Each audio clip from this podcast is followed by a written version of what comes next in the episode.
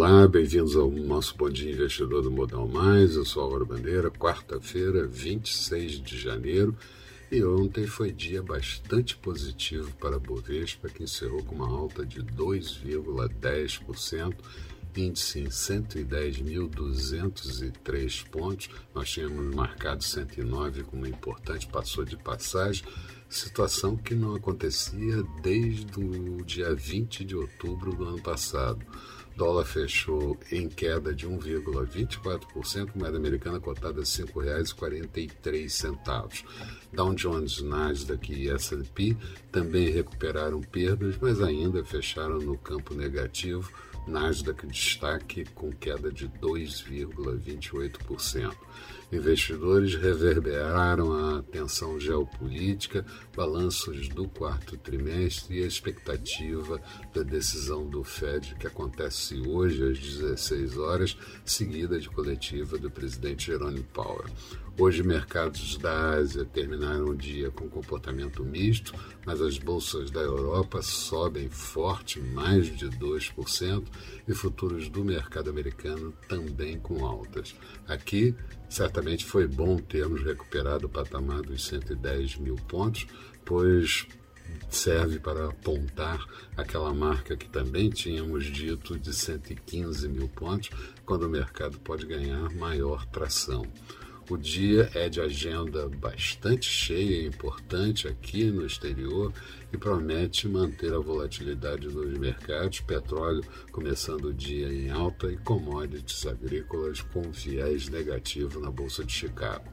Na diplomacia, a Rússia voltou a fazer exercícios militares na fronteira com a Ucrânia, o que certamente dificulta negociações diplomáticas.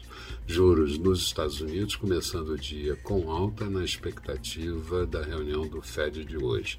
Aqui, governo comemora a, a, carta convite feita pela OCDE para ingressar na, na comunidade mas há muito ainda para ser feito para a entrada. Paulo Guedes, por exemplo, se comprometeu a acabar com o IOF, Imposto sobre Operações Financeiras, até 2029, de forma progressiva, começando já neste ano de 2022. Mas tem também a reforma tributária, que deve ser convergente com as práticas da OCDE. Mas é certamente positivo em termos de políticas públicas e combate à corrupção. A operação padrão de fiscais da Receita já alonga a espera das fábricas por insumos, o que certamente é ruim para a economia. A agenda cheia do dia comporta a divulgação do INCC, Índice Nacional da Construção Civil de Janeiro, e a confiança da construção. Sai também daqui a pouquinho o IPCA 15, uma prévia da inflação oficial de janeiro, relatório da dívida pública, nota do setor externo e mercado aberto, tudo referente ao mês de dezembro.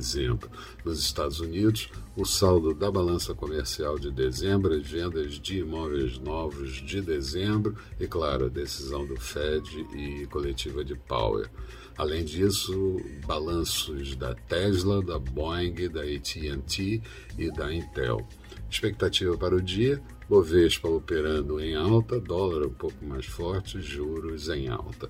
Falando de mercados, Bolsa de Londres agora há pouco tinha alta de 1,66%, Paris subia 2,04%, Frankfurt com alta de 2,05%.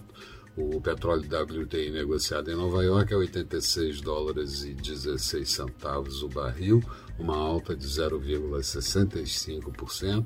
Euro sendo negociado em queda em relação ao dólar a 1,128 e notos americanos de 10 anos com taxa de juros de 1,78% o índice futuro do Dow Jones com alta de 1,01 e Nasdaq subindo 2,02 nesse início de manhã. Eram essas as considerações. Tenham todos um bom dia, sucesso nos negócios e voltamos no final da tarde com o nosso Boa Noite Investidor. Até lá então.